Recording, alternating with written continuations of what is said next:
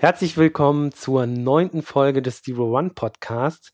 Wir sprechen heute über Musikstreaming und das Geschäftsmodell dahinter. Dazu habe ich mir einen äh, Gast ausgewählt und das ist der Martin Weigert. Hallo Martin. Hi.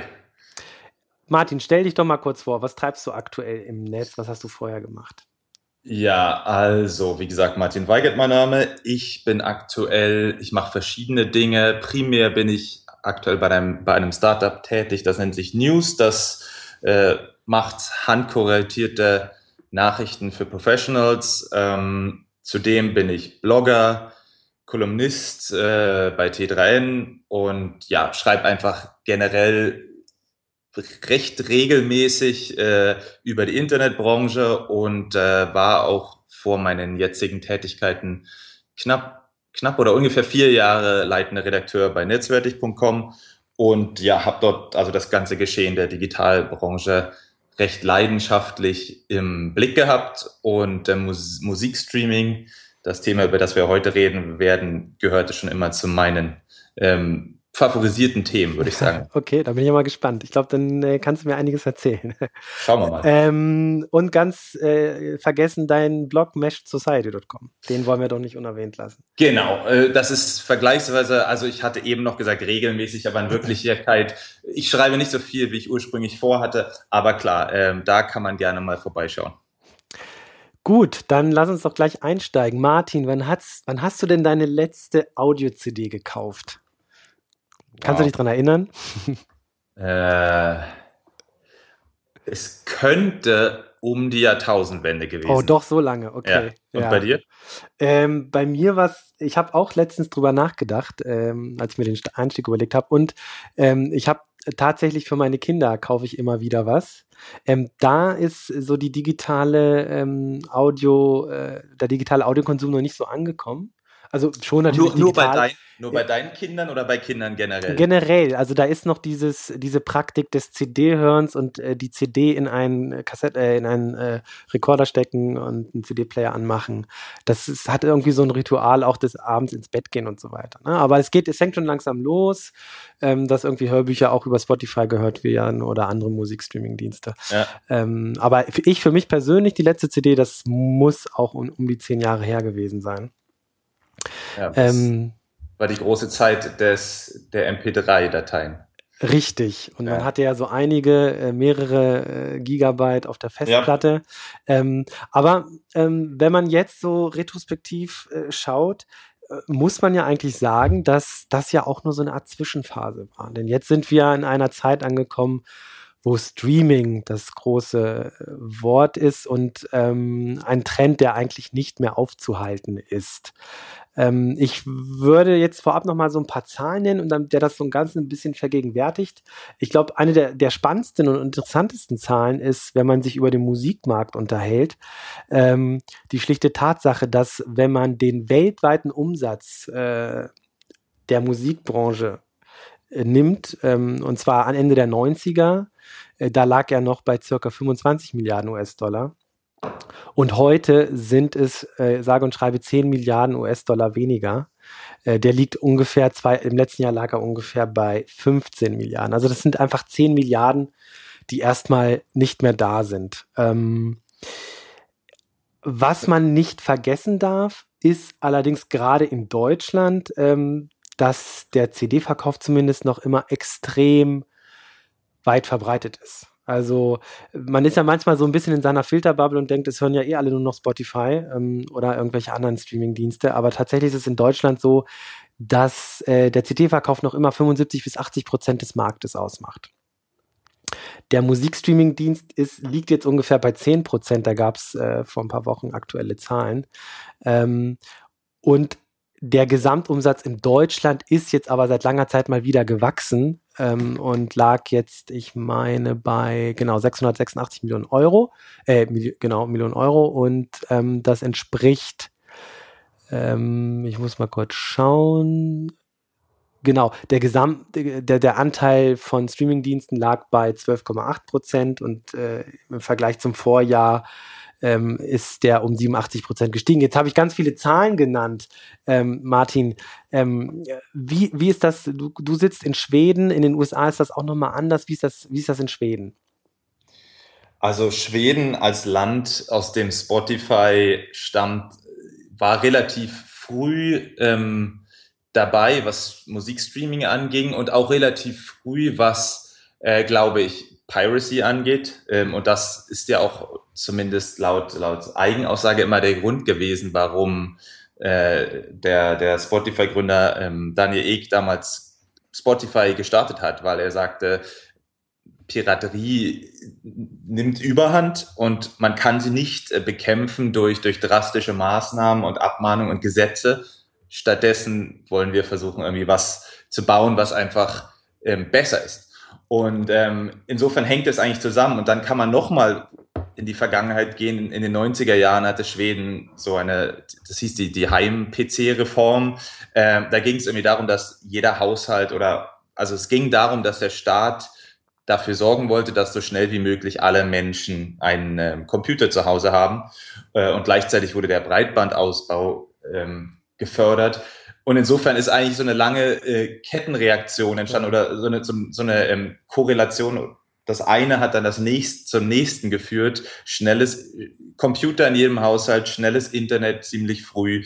Dadurch dann Piraterie auch schnell groß geworden und dadurch dann der Bedarf und, und die Sichtweise, wir müssen jetzt was Neues machen. Und der Markt ist natürlich vergleichsweise klein gewesen. Mhm. Das heißt, es gab hier nicht von Seiten der Musikindustrie diese große Furcht, dass wir hier irgendwie unser, unser, unser Standbein ähm, oder den Ast, auf dem wir sitzen, absägen. Im Gegenteil, man sagte sich, gut, der Markt ist vergleichsweise klein, ähm, die äh, Umsätze brechen ein, dann probieren wir doch mal was ganz Neues. Und das ist das, was man in einem kleinen Land dann eher machen kann als in Deutschland oder den USA oder auch Japan. Das sind so ja diese klassischen, also die USA ist jetzt nochmal ein eigenes Thema, aber so die klassischen ähm, großen Märkte für die Musikindustrie, in denen einfach die Risikobereitschaft geringer war, weil man immer noch so viel mit den alten Verfahren verdient hat. Mhm. Ähm, das heißt, ähm, hast du Pi mal Daumen, kannst du sagen, ähm, wie viel Prozent oder wie groß der Anteil für, des Musikstreamings in Schweden ist? Nee, da müsste ich jetzt nachschauen. Ja. Kann ich, äh, kann ich machen. Also äh, kann ich jetzt so spontan nicht sagen. Ja, ja. Ähm, er ist auf jeden Fall groß. Ähm, und ich erinnere mich ähm, schon irgendwie 2008, 2009 war ich mal zu Hause äh, bei, bei einer Familie und da waren so verschiedene Generationen unter einem Dach und da hat dann der 70-jährige Großvater gerade über den Fernseher äh, Spotify äh, administriert. Und ja. das war so für mich so ein, so, ein, so, ein, so ein Moment, da bin ich auch, das war kurz nachdem ich überhaupt nach Schweden kam und da dachte ich mir so, wow, äh, das könnte ich mir jetzt so in Deutschland nicht vorstellen.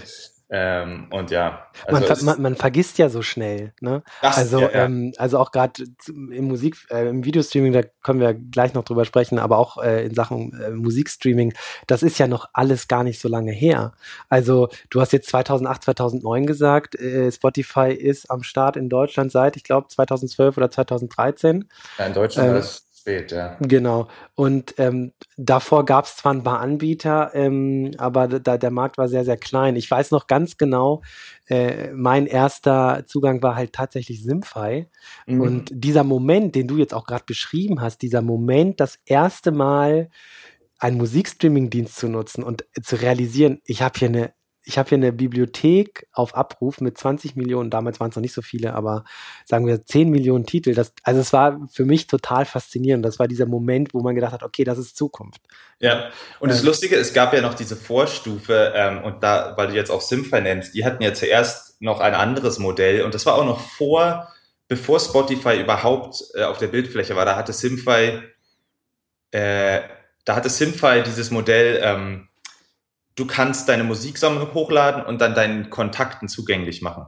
Ähm, ist, ich glaube, es war 2007, vielleicht war es auch 2008. Also ich will jetzt, mhm. es kann also dann auch wiederum parallel zum, zur, zur, zur initialen Phase von Spotify gewesen sein. Aber es war auf jeden Fall dieses Modell. Du konntest dann auch die Songs streamen. Ich mhm. hätte also deine Musik streamen können. Ähm, Und das war dann offensichtlich urheberrechtstechnisch ziemlich problematisch, weshalb dann Simfy, nachdem sie gesehen hatten, was Spotify da macht, gesagt hat, wir machen das gleiche jetzt für Deutschland. Mhm. Äh, aber insofern, bei mir war es also, ich bin da so schrittweise über in das Streaming-Gedanken herangekommen. Ähm, ich habe also zuerst Simfy genutzt, so ein bisschen, und irgendwie noch einen anderen Dienst aus den USA, der auch dieses Modell hatte. Lad deine Musiksammlung hoch mhm. und teile es mit deinen Freunden. Mhm. Äh, und ja, dass dieses Modell nicht funktioniert hat, ist ja recht nachvollziehbar. Ja. Ähm, also bei mir war es dann eher so gradueller, so ein gradueller Einstieg in das Streaming. Aber als an dem Zeitpunkt, an dem ich es dann selbst genutzt habe und dann auch das, das ähm, als Spotify dann hier in Schweden ähm, am Start war, dachte ich mir so, ja, also das ist, das ist die, das ist die Zukunft vom, des Musikkonsums zumindest für mich. Ja, ja. Also insofern ging es mir da ähnlich wie dir. Also ich, ähm, für mich, für mich war es eine Art Erlösung, weil, ähm, okay, CDs, sammel, ich war nie so ein Sammler, aber ähm, CDs im Regal stehen haben, war okay, aber dieses ganze Dateimanagement, als was dann groß wurde, äh, als man halt ganz viel MP3s auf der Festplatte das habe ich gehasst wie die Pest. Und ah, hast, ich, du, hast du deine ID3-Tags immer ordnungsgemäß ach, getaggt? Natürlich nicht. Oh. Ich kenne Leute, die das gemacht haben. Ich auch, gedacht, ich auch. Du, ich hast du das gemacht? gemacht? Oh, ja, Wahnsinn, ja. Ja, ja die Sammlung, ich, ich habe also hab die Leute auch immer beneidet dafür, dass das bei denen alles so cool aussieht und alles ist ordentlich, aber ich habe es nie gemacht, weil ich keine Lust hatte. Dann und, waren auch bei dir die, die Dateinamen vermutlich ziemlich chaotisch. Ja, ne? richtig. Gleichen Muster. Genau, ja. ja, und dann kam halt, kamen die ersten Plattformen für Musikstreaming und es war für mich die absolute Erlösung und seitdem war mir auch klar, ähm, es gibt nichts anderes. Ähm, ich habe ja vorhin so ein paar Zahlen genannt. Ähm, klar, also gerade in Deutschland ist der Anteil noch relativ gering, aber was glaube ich wichtig ist, ähm, er steigt extrem. Und in Deutschland ist es jetzt beispielsweise so, dass es, es gab vor kurzem vom Bitkom eine Umfrage und die hat halt gezeigt, dass einfach von den 14 bis 29-Jährigen bis jetzt schon 53 Prozent äh, Musik über Streaming hören. Ja. Und bei den 30 bis 49-Jährigen sind es halt auch immerhin 40 Prozent. Also im Grunde genommen, ähm, man sieht schon, äh, in welche Richtung es geht, auch wenn es sicherlich Musikliebhaber gibt, denen reicht die Qualität beispielsweise nicht oder die haben gerne ihre Platten äh, im, Reg im, Regal stehen. Ich glaube auch nicht, dass sich das kannibalisiert, aber ähm, der generelle Konsum von Musik wird, glaube ich, wirklich sehr, sehr stark in Richtung Musikstreaming gehen. Wie siehst du das? Also hast du ja, quasi auch schon ganz die Richtung eindeutig, ja. denke ich auch. Also klar, Schallplatten, ich meine, ich kenne einige, einige Sammler von, ich komme selbst ein bisschen aus der Ecke elektronische Musik und da ja. war, da war Vinyl lange in, ähm, also so als ich irgendwie um die Jahrtausendwende Clubs angefangen habe, in Clubs zu gehen, da lief alles über Vinyl und da fühlte man sich dann immer so ein bisschen cool, weil alle anderen eben irgendwie Musik über CDs oder Minidisc oder so gehört haben und man selbst hatte so dieses Vinyl-Fable. Heutzutage mhm. ist es ja, ist ja Vinyl ohnehin etwas verbreiteter wieder und die elektronischen Musik-DJs, die nutzen dann eher die digitalen Lösungen, so scheint mir das. Aber ähm, das wird sicher immer eine Nische bleiben und wie du meintest eben auch, es ist auch also im Regal hat man sie gerne stehen, das ist immer noch ein Accessoire, ein Einrichtungsgegenstand, aber dass Leute einfach an einfach ihren normalen Musikkonsum im, über physische Daten, über physische Musikträger oder irgendwie äh, einzelne MP3-Dateien bestreiten. Ähm, die breite Masse, das erscheint mir auf Dauer persönlich relativ unwahrscheinlich. Dazu zeigen einfach die Indikatoren, die du jetzt auch gerade genannt hast, alle in eine Richtung. Und es ist einfach bequem und die Leute wollen Be Bequemlichkeit am Ende glaube ich. Ähm, jetzt haben wir, sind ja beide auch der, der Meinung, sind sicherlich nicht die einzigen, also einen ganz klaren Trend äh, in Richtung Musikstreaming auf der einen Seite. Auf der anderen Seite, und wenn wir nämlich jetzt über das Geschäftsmodell im Musikstreaming sprechen, haben wir doch ein Problem. Ähm, denn das Geschäftsmodell im Musikstreaming ähm, hat so ein paar Charakteristika, die beispielsweise im Vergleich zu Videostreaming doch sehr anders sind. Ähm, ähm, das vielleicht Wichtigste vorab ist, dass es drei große Player gibt, nämlich Sony, Universal und Warner. Und diese drei, ich weiß nicht, wie viel Prozent äh, der, des Musikmarktes sie repräsentieren, aber es ist ein, ein sehr, sehr hoher Anteil. Ähm, und im Grunde genommen ähm, haben die so ein bisschen, haben die es im Griff, was sie zulassen, äh, was für Verhandlungsoptionen sie den Streaming-Plattformen geben und welche nicht. Ähm, und es ist so ein bisschen problematisch. Hinzu kommt nämlich äh, der Umstand, dass äh, ich nehme einfach mal als Vergleich äh, das Videostreaming, weil das kann man wirklich ganz gut vergleichen, weil es wirklich zwei Streaming-Angebote sind, die es vorher so nicht gab.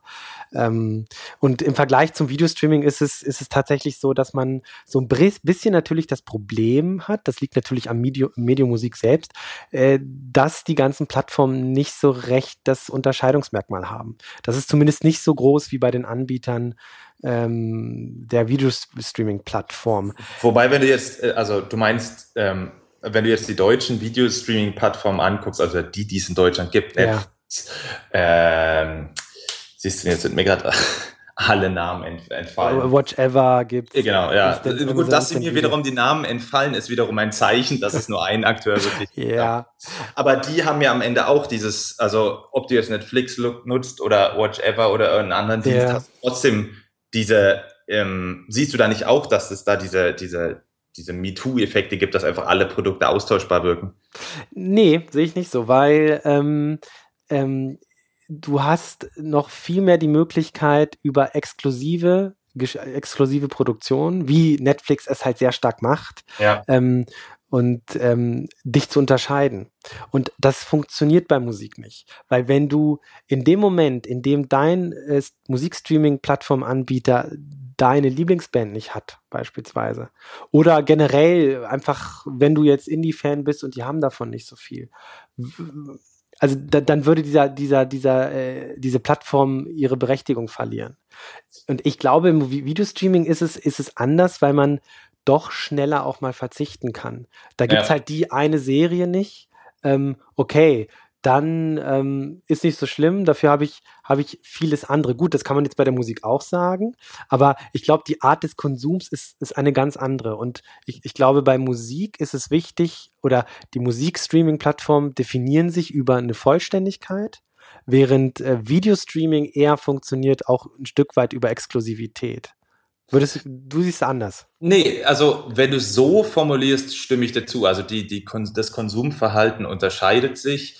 Ähm, und ja, wie du sagst, ähm, wenn mein Lieblingsinterpret bei einem Musikstreaming-Dienst nicht vorhanden ist, dann ist die Chance, dass ich diesen Dienst nutze, schon sinkt erheblich. Und bei, bei einem Videostreaming-Dienst, wie du sagst, dann gut, dann sind vielleicht irgendwie nicht, man hat nicht nur einen Lieblingsschauspieler, man hat viele und ein Film dauert ohnehin zwei Stunden und man hat begrenzt Zeit. Ich glaube, es hat auch so ein bisschen damit was zu tun. Du kannst so viele verschiedene Musikstücke in eine Stunde äh, bringen und du hörst die Musik teilweise auch nebenbei, während du andere Dinge machst, mhm. während Videokonsum immer 100% Fokus eigentlich mhm. erfordert. Mhm. Und insofern stimme ich dir völlig zu. Also es gibt da große Unterschiede. Mir ging es darum, dass du meintest, es gäbe diese Austauschbarkeit nicht, aber rein von der Funktionalität her sind sich die äh, Dienste, die es gibt, meines Erachtens nach auch ähm, recht ähnlich. Nur kristallisiert sich ja jetzt eigentlich, oder es hat sich eigentlich lange herauskristallisiert, dass es nur einen tonangebenden Akteur geben wird. Äh, meines Erachtens nach, also Netflix vermutlich. Mhm. Ähm, und insofern da eine andere Situation ist, dass es einen Akteur gibt und jeder weiß, dahin gehe ich. Währenddessen beim Musikstreaming hat man zwar Spotify als Pionier, dann hat man aber diverse andere Dienste, die auch ungefähr alle das Gleiche bieten. Mhm. Ähm, und jetzt hat man eben auch noch irgendwie Apple Music als ganz großer neuer mhm. Angreifer. Insofern ist da natürlich jetzt nochmal dieser ganze Effekt, diese Austauschbarkeit, der wird uns jetzt so richtig als Konsumenten äh, also unter die Nase gerieben. Das, wir können förmlich sehen, wir schauen uns diese ganzen Dienste an und sie sind fast immer alle total gleich. Insofern, ja, ich, ich habe hier ja. gerade eine Liste äh, mit, mit, mit, mit den ganzen Diensten auf Apple Music. Auch, manche sagen mir auch nichts. Aupeo äh, kenne ich jetzt gar nicht. Opeo ähm, ist ja eher so Internet-Radio, also diese personalisierte okay. Ach, Radio. steht ja auch kein lineares Streaming, ja genau. Aber ja. dieser kennt man. Ähm, genau. Napster, RDO, RDO, Rhapsody. Ähm, ja, dann auch hier Genau, stimmt. Oder Tidal, ich weiß nicht. Darf man auch nicht vergessen. Äh, wer weiß, wie lange es die noch geben wird. Vermutlich, richtig. Ähm, und dann äh, haben ja auch hier Google, ich blicke da zwar nicht ganz durch, aber YouTube Music Key oder ja, ich weiß auch nicht. Also, Google Play Music gibt es ja auch. Oder Google Play Music, Xbox ja. Music. Ähm, ja. es, also es, es, gibt eine Vielzahl von Anbietern und ich bin bei Spotify, weil waren halt gefühlt nicht die ersten in Deutschland, aber zumindest die großen und dann, wenn man einmal auf Spotify ist, habe ich das Gefühl, braucht man auch nicht mehr weggehen. Zumindest, ja. ähm, wenn, also da kommt auch wieder dieses Argument, äh, die unterscheiden sich zu wenig. Also wieso, ich habe da meine ganzen Playlists und so weiter, wieso soll ich da jetzt da jetzt weggehen? Und das ist halt genau dieses Ding, während bei Videostreaming tatsächlich ähm, ich ganz lange Netflix abonniert habe, also dem, die in Deutschland äh, ja. auf dem Markt sind, und jetzt aber auch Amazon Instant Video dazugenommen habe, weil mhm. ich einfach gesehen habe, da gibt es noch mal andere Sachen. Ja, ja. und das, das ist halt ein Unterschied. Ne? Also ähm, ich glaube auch im, im Videostreaming wird es durch, durchaus noch Bewegung geben, weil eventuell auch Apple dort früher oder später einsteigen wird. Anderes Thema, aber ähm, ähm, genau, Austauschbarkeit. Äh, ich glaube, das ist so ein genereller Punkt, Streaming von Medien ist der ein, also dieses, dieses Modell des Streamings und All You Can Eat und Flatrate wird ja eigentlich aktuell auf jede Medienform angewandt. Also sei es Musik, Video, Bücher, äh, Zeitungen, Magazine. Und was man eben dabei jeweils bedenken muss, ist, wie du vorhin das auch für Video sagst, die, die Konsum, das Konsumverhalten variiert je nach Medientyp und daraus resultieren dann unterschiedliche Gegebenheiten für die Akteure und auch unterschiedliche Herausforderungen. Und bei Musik scheint es besonders herausfordernd zu sein ähm, erscheint mir so. Was auch mit diesen Lizenzzahlungen, die ja sozusagen für jeden gestreamten Song anfallen, ähm, was auch damit zu tun hat, denke ich. Denn soweit ich den Videostreaming-Markt verstehe, ist es so, dass Netflix sich einmal die Rechte kauft und dann nicht mehr nee, für jeden ausgelieferten Stream. Und das ist natürlich dann eine ganz andere Rechnung. Ganz genau. Sie kaufen ja. ein, zahlen einen Betrag und aber die ganzen Neuabonnenten, die sie dadurch ge generieren, ja. die also die ganzen Einnahmen können sie ja behalten. Eben, das eben. zum einen. Zum anderen bei den Eigenproduktionen sowieso. Die machen sie ja. selbst und da, genau. da investieren sie ja massiv. Also in, ich glaube, in diesem Jahr haben sie drei Milliarden ausgegeben, im nächsten Jahr werden sie fünf Milliarden US-Dollar ausgeben in Eigenproduktion. Also es ist der Wahnsinn. In meinen Augen ist es der absolute Wahnsinn. Ich freue mich drauf, ja, weil das für uns äh, Nutzer und Zuschauer einfach extrem hochwertige ähm, Produktion bedeutet.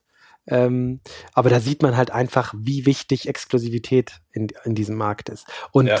ähm, du hast richtig und gesagt. Es gibt dann, ja? Und es gibt, wie du auch sagst, es gibt vielleicht auch Platz für mehrere Anbieter. Denn wenn dein, was du gerade beschrieben hast, dass du sozusagen eigentlich zwei Dienste jetzt nutzt und ja. auch zahlst, ähm, sollte das ähm, jetzt kein Einzelfall sein, dann kann es sogar so sein, dass tatsächlich viele verschiedene Akteure mit, mit einzelnen Schwerpunkten, inhaltliche Schwerpunkte oder was weiß ich, äh, bestimmte, äh, bestimmte Sprachen oder bestimmte Film, Fokus auf ja. Filmtypen äh, sich alle voneinander abheben können. Und bei Musik ist das alles ein bisschen anders, denke ich.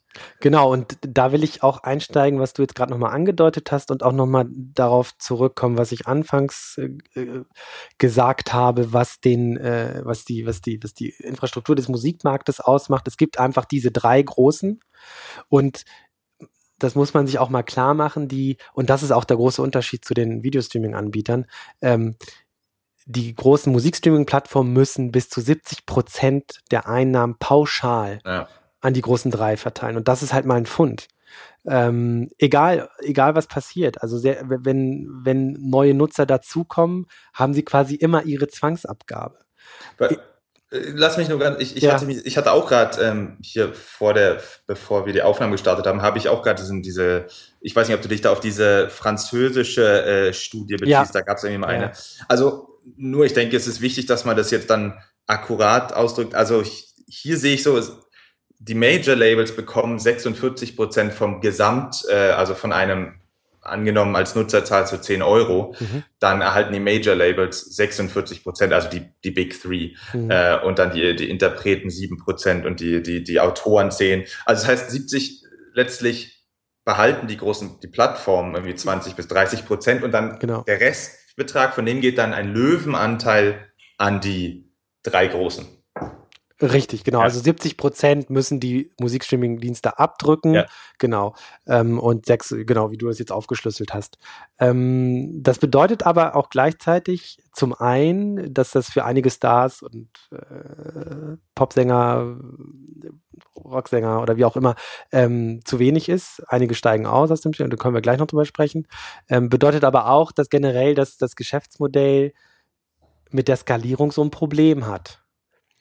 Denn je mehr du sozusagen, anders als beim Videostreaming-Anbieter, äh, je mehr Nutzer du hinzunimmst, äh, heißt noch lange nicht, dass du entsprechend deine Einnahmen skalieren kannst. Also sozusagen ist, äh, in dieser Struktur nicht schon so, so, so ein Grundübel drin? Da, das, ich denke, das ist der, der Kernstreitpunkt. Und da gibt es ja, da gab es ja über die Jahre so viele unterschiedliche Ausführungen. Und ich erinnere mich an Beiträge, irgendwie von, irgendeiner meint, dass das, das Spotify-Modell ist, ist dead oder irgendwie mhm, sowas. Und dann, ja. dann gibt es die andere Seite. Und ich denke, das ist, das ist die, daran entscheidet sich am Ende, ob Musikstreaming, äh, also den Anwendern dürfte es gefallen, ähm, mhm. aber ob es auch wirtschaftlich nachhaltig in der jetzigen, heutigen Form angeboten werden kann. Es entscheidet sich genau an der Frage, ob diese Skalierung irgendwann erreicht werden kann. Also ob, was ist, wenn 500 Millionen jetzt mal, sagen wir mal zwei, sagen wir mal 100 Millionen Menschen äh, für ähm, 10 Euro pro Monat für Musikstreaming bezahlen, äh, verändert sich dann das ganze Gefüge, können dann die, die Plattformbetreiber, also die Musikstreaming-Dienste einfach am Ende durch Effizienzgewinne äh, und, und technische Verbesserungen ihrer Infrastruktur und einfach Skaleneffekte, können sie dann am Ende einen Profit daraus holen, mhm. ohne dass die Labels äh, böse sind, ohne dass die Musiker böse sind, ohne dass die Hörer böse sind, weil ihnen irgendwelche Einschränkungen genommen werden. Also ich denke, das ist echt die kritische Frage. Aber du klingst, du klingst, ähm, ich, eventuell habe ich mich geirrt, also du klingst ein bisschen skeptisch da. Äh, ist das so? Oder? Äh, äh, skeptisch nicht. Ich glaube, es ist ganz, ganz schwer einzuschätzen. Ähm, von der Logik her klingt es für mich so, als ob es nicht aufgehen kann mit den jetzigen Gegebenheiten. Ähm, aber ich glaube, dass, dass, dass, der, also dass der Wunsch der Nutzer einfach so groß ist nach Musikstreaming und der wird auch größer werden. Und wenn die junge Generation älter wird, wird es ja ganz normal sein. Und äh, meine Kinder, die, die kennen das gar nicht anders, ja. Also die adaptieren das ja extrem schnell. Also ich glaube, dass der Wunsch extrem groß sein wird und man früher oder später vermutlich auch äh, mit den großen dreien neu verhandeln muss. Ähm, ähm, insofern glaube ich schon, dass sich das langfristig durchsetzt, aber aktuell sehe ich natürlich auch einfach ein Problem, ähm, weil das so mit der Skalierung zumindest aktuell nicht funktionieren kann. Ne? Also ich, wenn ich mir jetzt nochmal, ich weiß halt nicht diese Grafik hier, die, die ich erwähnte, das ist auch, wo ist dieser, ich gucke gerade mal, wo dieser Report her ist, irgendwie aus, von der, genau, von der French, Rec, äh, French Recorded Music Trade Body, SNEP. Ja.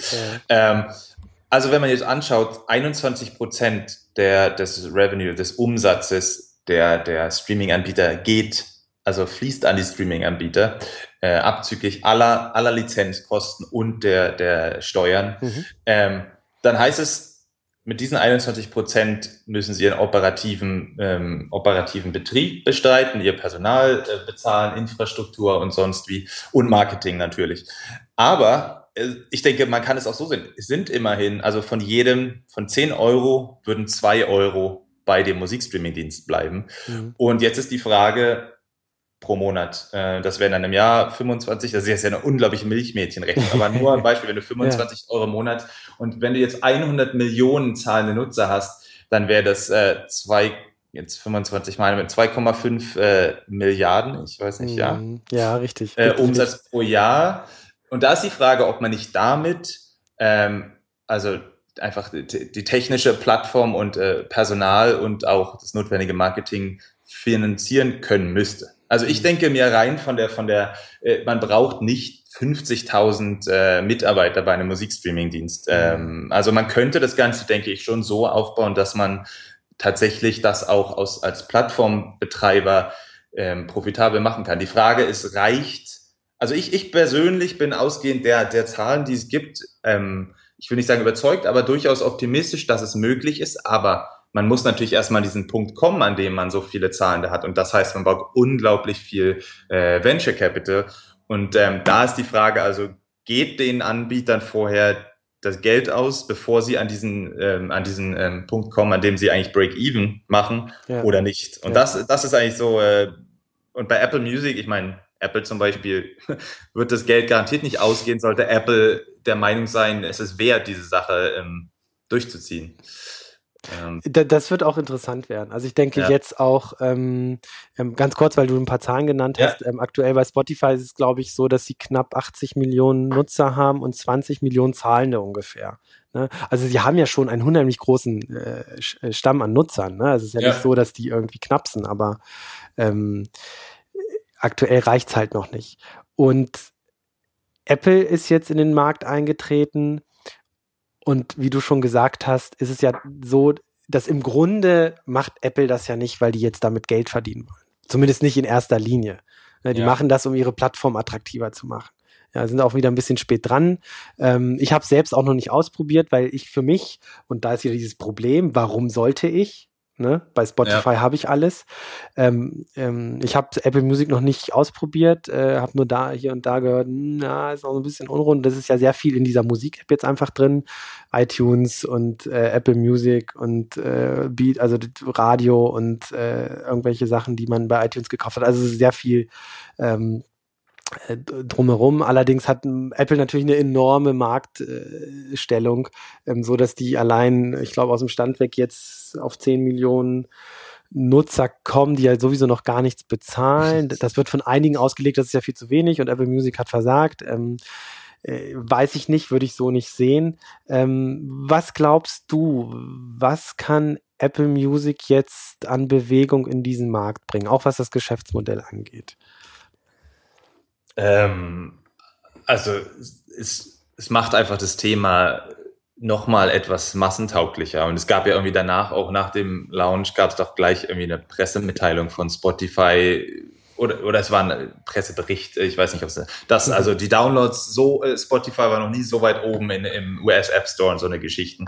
Also das, das würde dann belegen, was ja viele immer sagen, wenn irgendwie ein ganz großer Akteur in einen Bereich reingeht, das macht einfach die Sache für alle attraktiver. Und ähm, du hast ja vorhin auch erwähnt, ähm, dass noch immer Musikstreaming noch ein, noch ein, ich weiß nicht, ob der Begriff Nische noch, äh, der ist vielleicht nicht mehr ganz fair, aber es ist immer noch nicht äh, ein Massensegment in dem Sinn, dass immer noch die Mehrzahl der Musikkäufer äh, kein Streaming nutzt. Und das heißt, der Kuchen ist nach wie vor groß, der, den es zu verteilen gibt, gilt. Und Apple wird sich natürlich ein Stück von diesem Kuchen sichern. Für die anderen Anbieter ähm, ist aber dieser, ist auch noch was zu holen. Und ähm, insofern, ich weiß nicht, also Apple, es ist schwierig einzuschätzen. Ähm, ich habe mir den Dienst angeschaut und ähm, obwohl ich eigentlich keinen Bedarf hatte, aber ich habe es gemacht, einfach so, gut, wenn man über, scheint mir jetzt irgendwie sinnvoll zu sein, da mal einen Blick reinzuwerfen. Ich habe auch ein paar Mal äh, so ein bisschen gestöbert und einfach ist tatsächlich so produktiv in Anführungsstrichen eingesetzt. Aber es ist einfach ist es, wie du gesagt hast, es, ist, es, es erfüllt jetzt keinen zusätzlichen äh, Zweck für mich. Also für mich, ich kann auch bei Spotify bleiben, weil ich da einfach, wie du sagst, man hat einfach, was man, was man da braucht. Und ähm, aber es gibt natürlich so viele Menschen, die bisher noch nicht Streaming genutzt haben und für die ist sicher Apple ähm, jetzt, also sie kommen durch Apple Music vermutlich in Kontakt mit Streaming. Und ähm, insofern, ja, also wie, wie siehst du jetzt die Zukunft von Apple Music? Wie lange wird das existieren? Also ähm, lange. Ja. Also ähm, die haben es ja nicht aus, äh, aus heiterem Himmel gestartet, sondern weil sie jetzt einfach gesehen haben, dass, ähm, dass der große Trend ist äh, im Musikkonsum was ich interessant finde, ist, ähm, dass sie ja dann doch tatsächlich äh, so, so doch, äh, jetzt mal unabhängig davon, dass sie ihren Apple Music äh, Dienst in, in, in die Musik-App ge geschmissen haben, das alles noch so ein bisschen durcheinander ist, aber sie haben ja schon äh, einen gewissen Ansatz gewählt. Also sie haben ein Radio aufgemacht, ähm, war ziemlich überraschend, glaube ich, für viele ähm, hochprofessionell mit äh, super äh, spitzen Moderatoren und so weiter. Und sie haben tatsächlich wieder eine, eine soziale Komponente da reingebracht mit Connect. ja. ähm, und Klar, wir kennen alle das gescheiterte Experiment Ping, was schrecklich in die Hose gegangen ist und jetzt machen sie es wieder. Und das finde ich interessant, weil ich glaube, und da sind wir auch wieder bei, bei dem Thema Unterscheidbarkeit. Also ich habe immer noch diese Liste vor mir mit diesen ganzen Anbietern äh, von dieser bis Audio und Rhapsody und Spotify, Xbox Music und so weiter und so fort. Und es ist völlig Jacke wie Hose, wo ich hingehe. Ich bin halt bei Spotify, weil die sehr früh dran waren, auch in Deutschland und das so. Ähm, aber Apple hat jetzt zumindest den Versuch unternommen, sich ein Stück weit zu unterscheiden. Auch wenn es alles nur noch, noch Kleinkram ist und ja, also es ist nicht so, dass das, das, also es hat ja auch nicht dazu geführt, dass ich jetzt unbedingt Apple Music ausprobieren wollte, aber ähm, es ist schon mal eine Idee, so ein bisschen Unterscheidung reinzubringen und sie machen es halt einmal über den Radiosender, einmal das andere Mal über Connect, weil sie halt sehen, dass ähm, sozusagen das Geld im Musikbusiness auch sehr stark in anderen Bereichen verdient wird, nämlich Merchandising, äh, Konzerttickets und so weiter und so fort. Und da haben sie eine ganz interessante Anbindung geschaffen, finde ich. Das ist alles noch in den Kinderschuhen. Äh, ich weiß auch gar nicht, wie gut das alles schon funktioniert. Ähm, aber das ist für mich äh, schon interessant und ausbaufähig. Wie, was sagst du dazu? Also das Problem mit Connect ist, dass ich bin da sofort so ein bisschen Anführungsstrichen verzweifelt, weil man wird aufgefordert, also wenn man auf das Connect-Tab äh, klickt, äh, dann wird man auf, aufgefordert, ähm, Interpreten zu wählen, denen man folgen möchte. Äh, und das habe ich dann gemacht, ähm, ungefähr zehn Stück, alle so aus dem Segment elektronische Musik, jetzt vielleicht nicht so die, die, die super bekannten, ähm, aber trotzdem einfach in meinen Augen ja, große Acts. Und das nächste Mal wurde ich wieder gebeten. Da stand dann irgendwie, ja, du hast jetzt ein paar ausgewählt, wähle noch weitere aus. Und es gab aber dann für mich keine Erkenntnis, was als nächstes passiert. Wie viele muss ich auswählen? Was kommt danach? Oder ist es so, dass die, dass das den Input, den ich hier gebe, dass der ganz woanders an anderer Stelle in der App dann auftaucht? Und dann habe ich es noch mal ein paar Mal gemacht und dann habe ich jetzt äh, offensichtlich einfach Glück gehabt und einer der äh, Interpreten, der ist tatsächlich schon bei mit Connect aktiv und hat dort also irgendwelche Videos hochgeladen. Und dann habe ich sie gesehen. Das heißt, ähm, das Problem bei Connect scheint zu sein, dass einfach vergleichsweise wenige, wenige Musiker diese Funktion nutzen, ähm, was natürlich jetzt auch so ein, so ein Anfangs-Startproblem sein kann.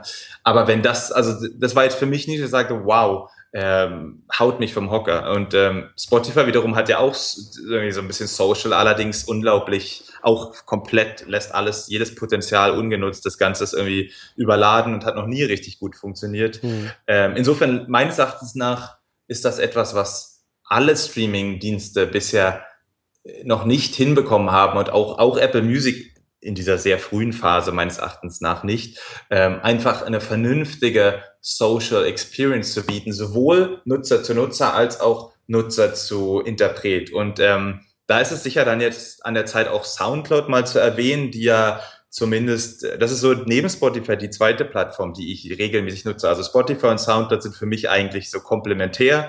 Bei dem einen, da folge ich eben vielen, vielen also DJs äh, und ähm, Produzenten aus, aus, aus dem elektronischen Bereich, die ja dort sehr vertreten sind und ähm, habe eben so ein bisschen dieses, werde immer auf dem Laufenden gehalten und habe auch so ein bisschen das Gefühl, ich bekomme es aus erster Hand direkt vom, vom, vom Macher. Mhm. Und bei Spotify ist dann sozusagen On-Demand-Katalog, Mainstream und Musikrichtungen, die ich eben, wo ich jetzt keine Bindung zu den einzelnen Leuten habe, sondern eher nur gut, ich höre mal spontan ein bisschen Jazz oder ich höre mal spontan ein bisschen klassische Musik, so, mhm. dann nutze ich Spotify.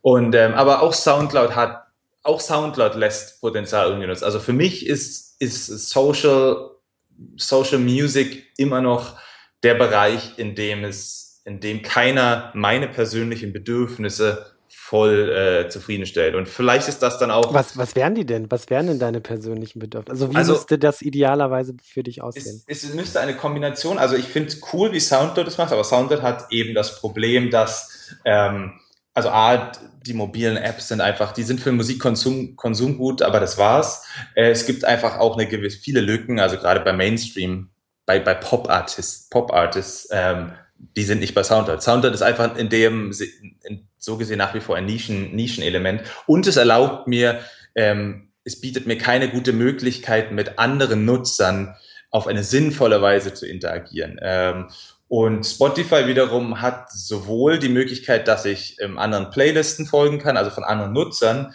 Äh, dann gibt's die kollaborativen Playlisten, die jeder abonnieren kann. Und dann kann ich ja auch dort äh, einzelnen Interpreten folgen. Nur ergibt es alles nicht wirklich Sinn. Man versteht nie so richtig, was ist wo, wie funktioniert es jetzt und, und wo kommen diese Inhalte her. Und es ist also einfach unglaublich überladen und unübersichtlich. Und insofern mein, ich stelle mir da einfach eine, ein, ein Angebot vor, was viel schlanker ist, fokussierter und gleichzeitig sinnvolle Funktionen ergibt. Und ich habe jetzt letztens ähm, eine App ausprobiert, die heißt Symbol, also so ein bisschen wie, wie früher Prinz sich genannt hat, aber mit C und Ach, Symbol. Y. Okay. Ja, ja. ja aber okay. es ist ein bisschen anders geschrieben und äh, ist, ist einfach auch so ein bisschen wie ein Instagram für Musik. Und mhm. was die zum Beispiel extrem cool gemacht haben, das hat mir sofort gefallen, ist, ähm, wenn ich also du sharest, du teilst einen Song dort, den du gut, den du, den du magst, Und dann wird dir sofort angezeigt unter, dann siehst du das große Cover und unten drunter andere Symbolnutzer, die den gleichen Song äh, gerade geteilt haben. Und wenn ich okay. auf diese Leute klicke, sehe ich sofort ihr ganze, ihre ganzen Katalog an, an Tracks, die, äh, die sie ähm, favorisiert haben. Und das ist für mich die perfekte Discovery von Leuten mit ähnlichem Musikgeschmack. Ähm, und das ist ein total simples Feature, gibt es vielleicht auch irgendwo, hat vielleicht RDO, hat vielleicht dieser. Aber es ist einfach, das ist für mich sinnvoll, social auf, auf eine Art und Weise, die mir als Nutzer auch was bringt. Und ähm, ja, es ist vielleicht leichter, es ist alles sicher ähm, einfacher gesagt als getan, auch im Angesicht der, der, der, der, der vielschichtigen Komplikationen. Aber es ist für mich nochmal ein zusätzliches, das ist am Ende auch ein allein, potenzielles Alleinstellungsmerkmal, dass dann einfach der Punkt kommt, an dem du sagst, ähm, die sind zwar alle austauschbar, was ihre Kataloge angeht und was die Kernfunktionen angeht, aber da sind alle meine Freunde. Und da ist ja eigentlich Spotify nah dran, hm. Weil viele, jeder geht dir sicher ähnlich oder viele deiner, ja. deiner Buddies und, und Online-Kontakte sind bei Spotify. Und trotzdem ist es nicht so, dass wir Spotify irgendwie social davon viel mitbekommen oder das in irgendeiner Form vernünftig verwenden, außer eben diese Playlists. Ich meine, die ja, ja. mittlerweile recht gepusht werden. Ja.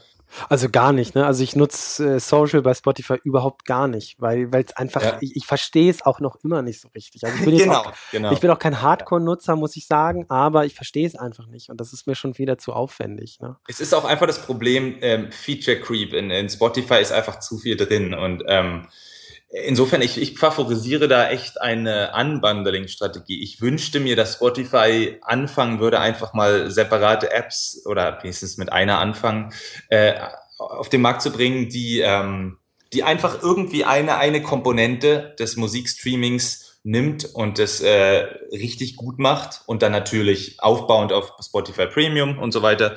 Ähm, und wer weiß, kommt vielleicht. Also das fände ich ganz cool und interessant. Ja, ja also ähm, insofern, äh, ich habe ich hab gerade eine Idee gehabt, ähm, die will ich mal versuchen zu formulieren. Äh, ja. Wenn es sowas wie Unterscheidungsmöglichkeiten gibt, ähm, weil wir wissen, dass es sowas wie exklusive Deals vermutlich im Musikstreaming so nicht geben wird, wie das im Videostreaming passiert. Ja. Ähm, ist, ist dann tatsächlich Technologie ein Bereich, in dem sich ähm, die Plattformen unterscheiden können. Also beispielsweise, dass Spotify auf einer Multi-App-Strategie setzt oder dass ein Apple Music ähm, diesen, diesen, diesen Social-Bereich äh, besonders gut hinbekommt mit einer Anbindung an, keine Ahnung, Ticketing-Verkauf und ähm, Live-Videos und so weiter und so fort. Also ähm, wird nicht wird es nicht dahin gehen, dass, dass, dass die Unternehmen bzw. die Plattformen da versuchen werden, sich verstärkt zu unterscheiden? Also müssen sie ja, oder? Also weil sie eben keine Möglichkeit haben, sich über den Katalog zu unterscheiden. Es sei denn, entweder sie bauen eine eigene, äh, also Superstars auf, ähm, Spotify oder, oder um nicht immer Spotify zu nehmen. Äh, ja, stimmt. Diese, ja. also es ist jetzt, ist es denke ich normal, dass wir Spotify ja. nehmen, weil wir würden ja auch immer Netflix als Beispiel ja, von, von Streaming nehmen. Aber dass, dass die eigene äh, Superstars aufbauen, ähm, die Aber dann. glaubst du das, dass die das machen? Keine Ahnung. Aber ich kann mir das nicht vorstellen. Also ich, ich, ich weiß es nicht, aber ich, ich würde sagen, das wäre eine Möglichkeit, ähm, dieses, dieses, ähm, diesen Effekt zu schaffen. Oder aber, dass sie sich natürlich, und das macht ja jetzt Apple Music, Exclusives kaufen. Ähm, also, dass sie sagen, hier, wir arbeiten mit euch zusammen und wir schütten euch vermutlich mit Geld. Und äh, es gab doch hier gerade die Tage dazu. Ich habe da irgendwas was gelesen, dachte mir, was war das da? Also, dass auch Apple Music hat halt verschiedene Exclusives in letzter Zeit gehabt. Äh, also einfach Releases, die zuerst bei Apple Music kamen. Dazu noch so Taylor Swift äh, natürlich. Ähm, aber ähm, da denke ich, es gibt schon die Möglichkeit mit den, mit den Exclusives, wenn du einen wenn du einen echten Superstar hast und das neue Album von dem oder von ihr äh, irgendwie einen Tag vorher bei dem und dem mhm. Dienst zu hören ist, mhm. ich weiß nicht, ich denke schon, dass man, zumindest ist es eine Pressemitteilung äh, wert. Äh, ob dann der Effekt so groß ist, wie wenn man, wie Net, wenn Netflix eine eigene Serie produziert, ja. ist natürlich was anderes. Ich glaube von Dr. Dre das neue Album. Das gibt genau, als genau. erstes bei sogar, Apple Music. Sogar unzensiert, so war ja, es, genau, ja. total, weil ja sonst bei Apple Music alles zensiert wird und das war seltsam, dass er per Tweet hatte darauf aufmerksam gemacht, dass es, aber ich meine, sowas kann schon ziehen und das hat natürlich, da hat natürlich Apple vermutlich einfach unendliche Ressourcen dafür und gleichzeitig die Möglichkeit, Apple kann vermutlich fast jeden überzeugen, jeden Superstar und jeden Spitzenmusiker äh, irgendwie ähm, mit Apple Music zusammenzuarbeiten. Und da hat es vermutlich, haben es alle anderen Dienste sicher etwas schwerer, weil sie, weil sie einfach mit dem Geld vielleicht nicht ganz um, so um sich werfen könnten oder, oder einfach Vielleicht ist ja bei Apple auch nicht Geld, vielleicht sind es einfach irgendwelche äh, Kooperationsdeals, äh, bei denen dann eben für die Interpreten andere Vorteile herausspringen. Ähm, also da, ich sehe die Möglichkeit, aber ich weiß nicht. Ähm, es, also, ist sicher, es ist sicher, wie du sagst, dass, dass es schwierig ist über die Musik und damit um, um, um ich stimme, also ich denke auch, es muss am Ende primär über, über, ja, über das Produkt oder über die Technologie laufen. Ähm, und, und Social wäre ein Beispiel dafür oder eben, ja. Ich weiß also, nicht, Multi, eine Multi-App-Strategie ist ja am Ende auch, ich weiß nicht, ob das ausreicht. Also man sieht es ja auch daran, dass Spotify, was, was die dieses Jahr präsentiert haben, ähm, diese Geschichte mit dem Laufen und da, da wird ja, algorithmisch ja. berechnet, je nachdem, was du für einen Puls hast, wird dir da entsprechende Musik vorgespielt. Ähm, sie wollen Podcasts mit aufnehmen und so weiter und so fort. Also da sieht man ja, dass, dass sie quasi äh, weg vom Katalog gehen ähm, ja. und hin zu, zu Ideen, die Nutzererfahrung sozusagen zu verbessern.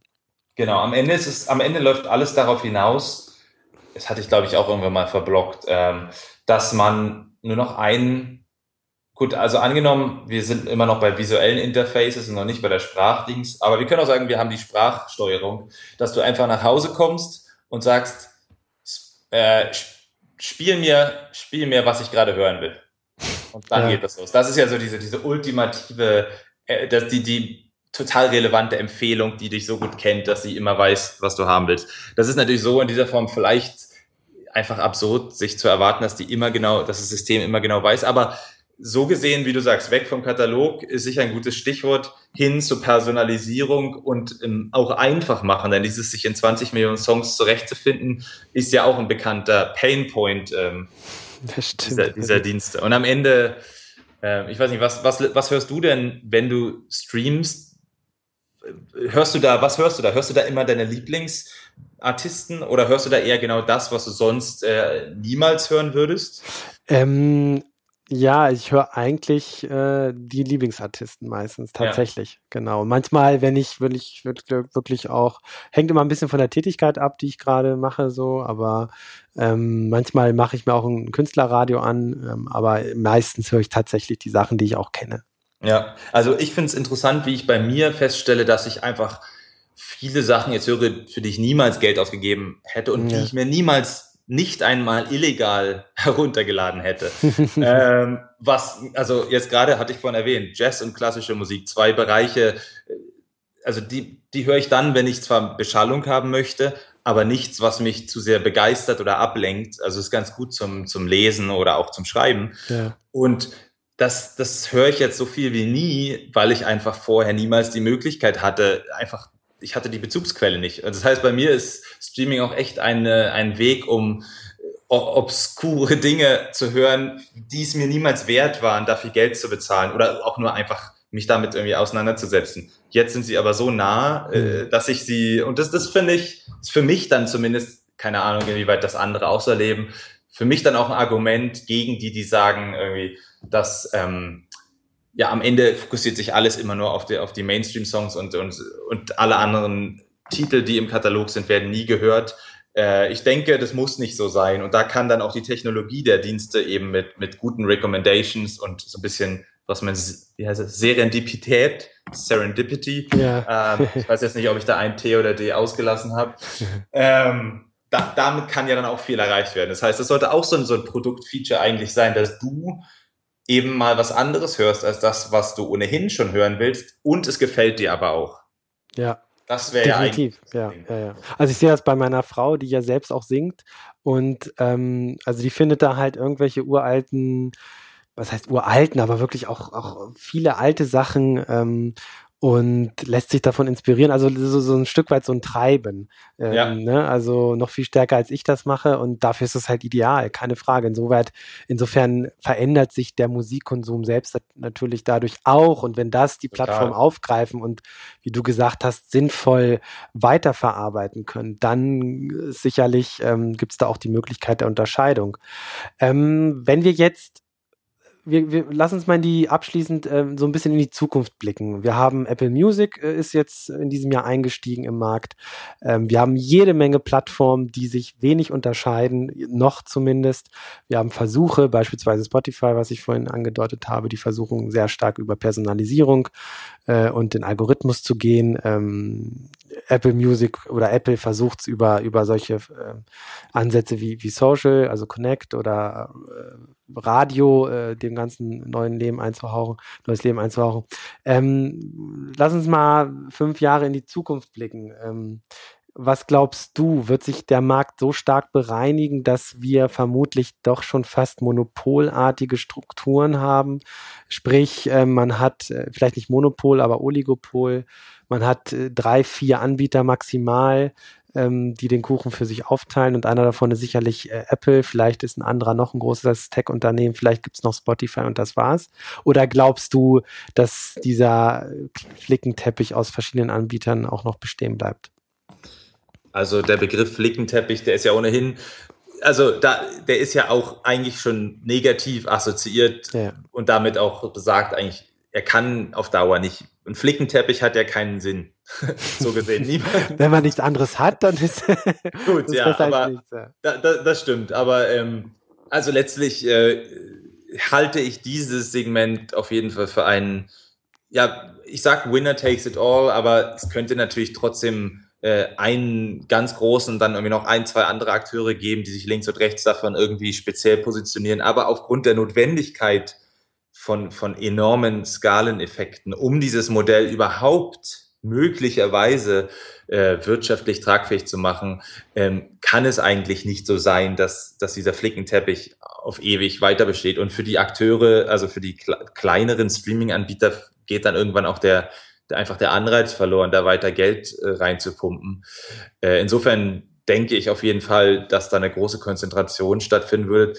Ich kann mir aber wirklich nicht, ähm, es fällt mir schwer zu sagen, wer wird in fünf Jahren noch bestehen. Ähm, das ist echt, gerade in diesem Bereich, fünf Jahre sind ja ohnehin eine lange Zeit. Im, Keine Frage. Im Internetbereich. Und ich, ich weiß nicht, also ob Spotify in fünf Jahren noch besteht. Es, es wäre ziemlich krass, wenn nicht. Ähm, aber wer weiß, also ich, ich habe gerade mal kurz nachgeschaut, 1,1 Milliarde Dollar haben sie bisher an Funding eingenommen und ähm, also machen ja weiter Verlust. Und äh, die Frage ist einfach, wie lange sind, sind, sind, sind Investoren bereit, Geld da reinzustecken und wenn nicht, kommt irgendwie der Börsengang. Ähm, das, hm. Also ich verfolge die schwedischen Medien dazu, die verfolgen, schreiben eigentlich relativ regelmäßig über die kleinen Schritte, die, die Spotify jetzt näher an den Börsengang herankommt. Ähm, aber dazu muss natürlich, dazu müssen ja viele Faktoren erfüllt sein und ähm, wenn man auch das ganze Gerede über die, die, die Blase, die angebliche Tech-Blase anschaut, auch das wird ja am Ende die Entwicklung von Musikstreaming tangieren. Also wenn jetzt aus irgendwelchen Gründen es zu einer Konsolidierung kommt und zu verbreitetem kurzzeitigen Pessimismus, Pessimismus. Da könnte es natürlich eng werden für Dienste, die einfach viel, viel Geld in Lizenzen ähm, stecken müssen und ähm, dieses Geld sich irgendwo extern holen müssen. Aber ich weiß nicht. Also äh, ist echt schwierig. Ähm, es ist eines der schwierigsten, glaube ich, eines der schwierigsten Bereiche der Digitalwirtschaft überhaupt, ähm, Musikstreaming.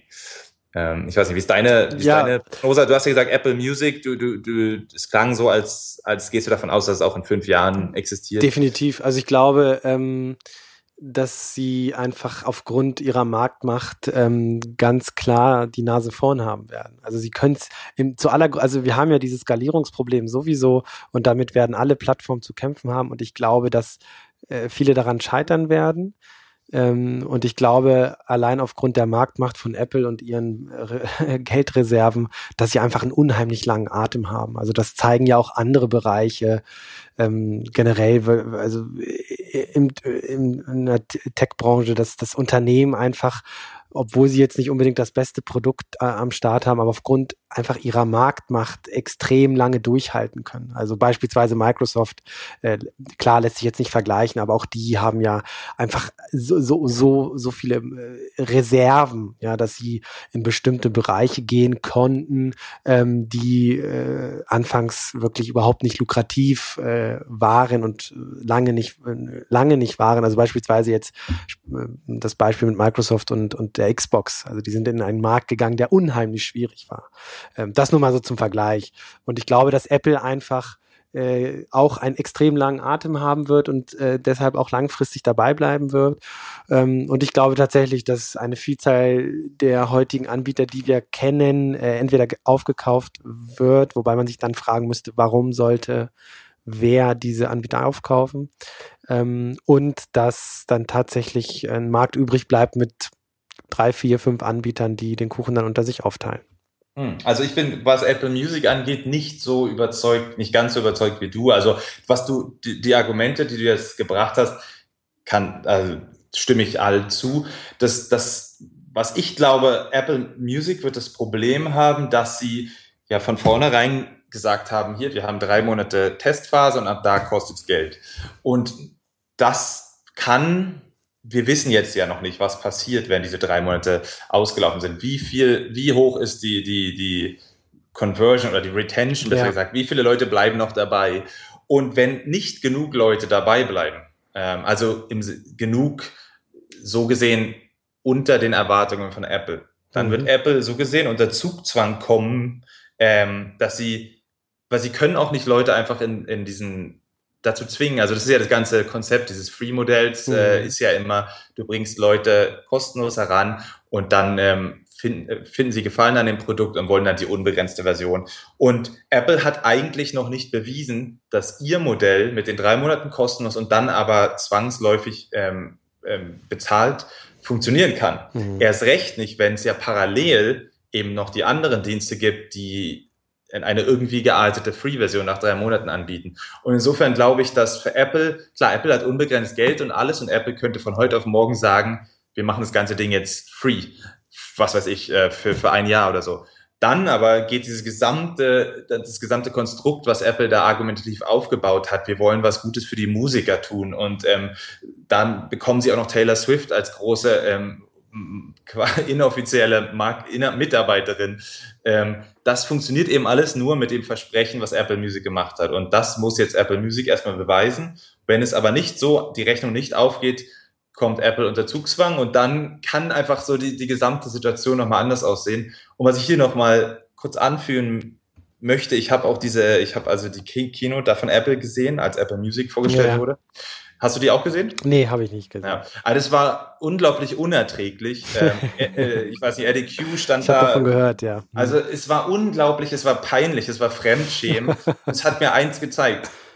Trotz aller, trotz aller, ähm, äh, also trotz aller Behauptungen, Apple kann, versteht keine Künstler, kann auch, ist, ist es, im Endeffekt hat Apple kein, heute, das war unter Steve Jobs womöglich anders. Steve mhm. Jobs war sicher ein passionierter Musikfan, aber an und für sich ähm, wirkte das ein, ein, ein es, es wirkte einfach, als hat Apple eigentlich kein Verständnis dafür, was Musiker wollen, wie Musiker ticken, außer sie sind eben schon Superstars äh, wie Bono. Ne? Man muss, man, wir erinnern uns noch an die U2-Aktion. Und insofern glaube ich, dass ähm, mein Eindruck nach all den Jahren, in denen ich äh, besonders Spotify ähm, in der Berichterstattung begleitet habe, mein Eindruck ist, Spotify, der Gründer, hat eine weitaus höhere Glaubwürdigkeit und äh, wenn er darüber spricht, dass er Musik retten will und dass er es als eine Rechnung, dass er also eine Lösung finden will, die für alle Beteiligten ähm, äh, sinnvoll ist. Und insofern,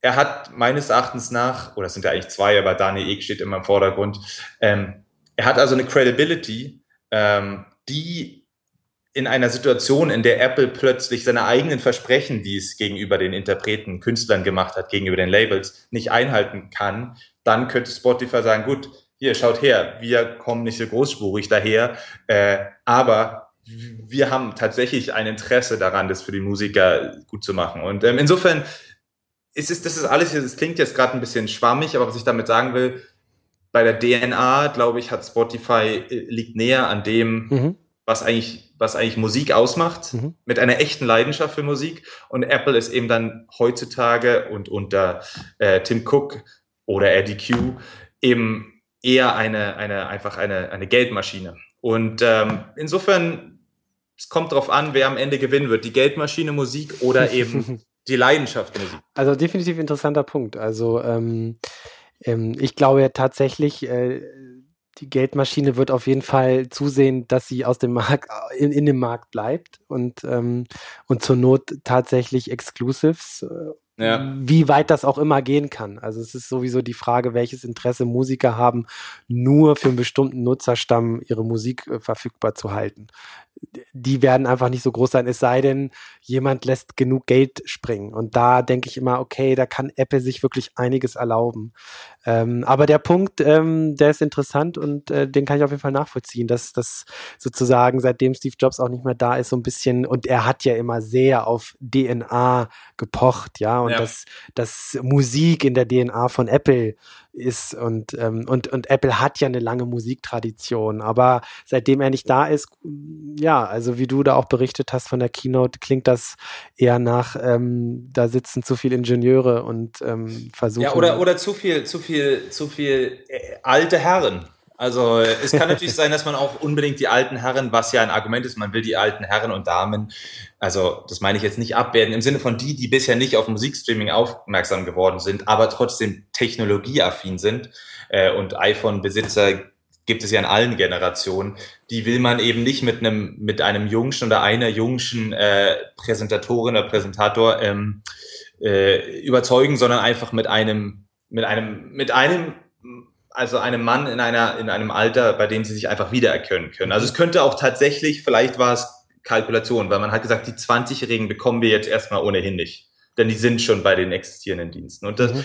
äh, vielleicht ist auch das kalkuliert, aber mir kam es äußerst seltsam vor. Ja. Okay, Schau dir das, mein Tipp, äh, ich weiß nicht, gibt es sicher bei YouTube, schau dir das mal an. Dann, ja, ähm, werde ich tun. Durchaus ein, war allerdings auch, ist vermutlich ohne den begleitenden Twitter-Feed nur halb so unterhaltsam. Wenn ja. die, die, die, die, Witze, die da parallel durch die Timeline gehen, waren eigentlich das, ja. das Beste. Ja, das werde ich tun, ja. Und vielleicht auch für unsere Zuhörer. Ähm, ja, Martin, vielen Dank fürs Mitmachen. Ja, danke dir auch, Luca. War, war sehr sehr interessant. Ja, fand ich auch. Und ähm, ich würde sagen, wir hören uns bei der nächsten Folge. Ciao. Ciao.